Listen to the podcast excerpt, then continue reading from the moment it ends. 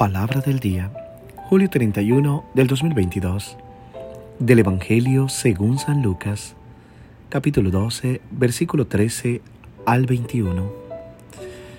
Décimo octavo domingo del tiempo ordinario.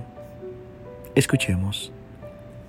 En aquel tiempo, hallándose Jesús en medio de una multitud, un hombre le dijo, Maestro, dile a mi hermano, que comparta conmigo la herencia.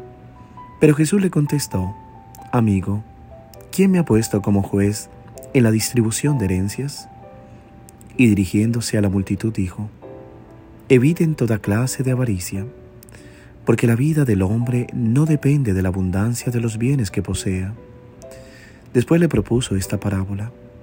Un hombre rico tuvo una gran cosecha y se puso a pensar, ¿qué haré? Porque no tengo ya en dónde almacenar la cosecha. Ya sé lo que voy a hacer. Derribaré mis graneros y construiré otros más grandes para guardar ahí mi cosecha y todo lo que tengo. Entonces podré decirme, ya tienes bienes acumulados para muchos años. Descansa, come, bebe y date a la buena vida. Pero Dios le dijo, insensato, esta misma noche vas a morir ¿Para quién será todos tus bienes? Lo mismo le pasa al que amontona riqueza para sí mismo y no se hace rico de lo que vale ante Dios. Palabra del Señor. Gloria a ti, Señor Jesús.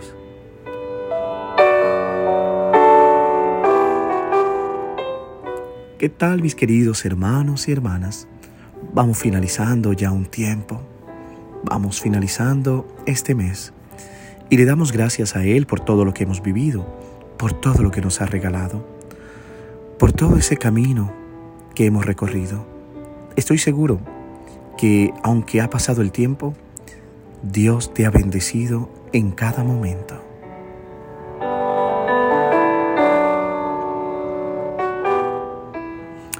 Muchos de nuestros conflictos surgen de la ilusión de ser dueños de nuestra vida. A veces las relaciones se rompen porque nos cuesta ponernos de acuerdo. Siempre tenemos miedo de que los demás tengan más que nosotros. A menudo nos animan sentimientos indecibles de envidia. No queremos admitir que nos molesta la impresión de que alguien tiene lo que nosotros no tenemos. Somos devorados por los celos cuando vivimos bajo la amenaza de perder lo que creemos haber merecido. Sin embargo, si abriéramos los ojos, nos daríamos cuenta de que en realidad no somos dueños de nada. Hemos recibido todo en nuestra vida como un regalo. Podríamos no haber estado allí. Y en cualquier momento se nos puede quitar cualquier cosa, como un regalo que nunca se convierte en propiedad privada.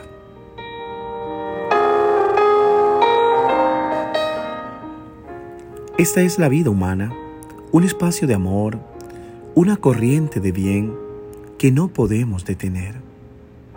Si viviéramos la vida así, dando gracias a Dios por lo que hay y sin apegarnos a lo que creemos poseer, probablemente seríamos más serenos y felices.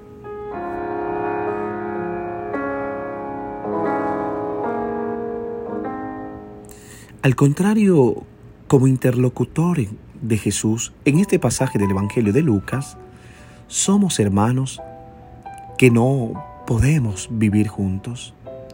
Estamos divididos como esa herencia sobre la que no podemos ponernos de acuerdo. La herencia evoca un derecho, algo que nos pertenece, lo que reclamamos porque creemos que es justo. Incluso invocamos a Dios para que aclare la división entre el hermano y yo.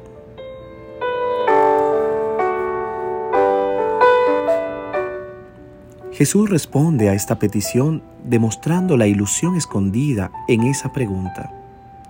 Si nos diéramos cuenta de que en realidad somos unos desposeídos, no perderíamos el tiempo reclamando lo que no nos corresponde. Nos daríamos cuenta de la vanidad del paso del tiempo, como dice Coelet en la primera lectura de hoy.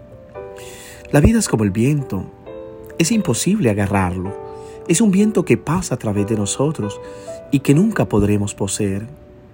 El libro de Coelet no nos da un mensaje de desesperación, al contrario, nos invita a mirar las cosas desde la perspectiva correcta. La vida no es una propiedad, sino un regalo. Por eso, de nada sirve invertir nuestras energías en un vano intento, vanidad de vanidades, para mantenerlo. También podemos engañarnos de que somos dueños de lo que nos ha sido dado, los afectos, las relaciones, los roles sociales, la vocación, nuestro cuerpo, pero tarde o temprano la realidad llama a nuestra puerta y entonces nos daremos cuenta de que somos pobres.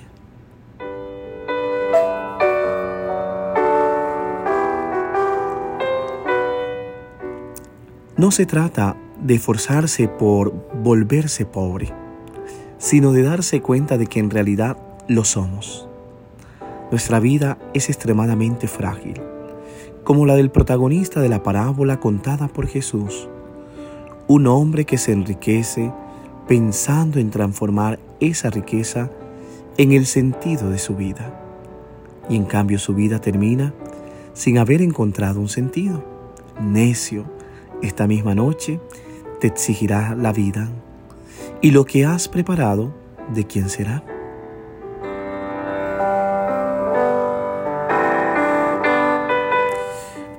Hoy mi querido hermano y hermana, te dejo esta pregunta. ¿Estás apegado a las cosas que tienes o anhelas tener? Pero al mismo tiempo te doy respuesta. ¿Quieres ser feliz? No te apegues a nada ni a nadie. Ese es el verdadero camino de la libertad y la felicidad. No te afanes por el tener, sino por el ser.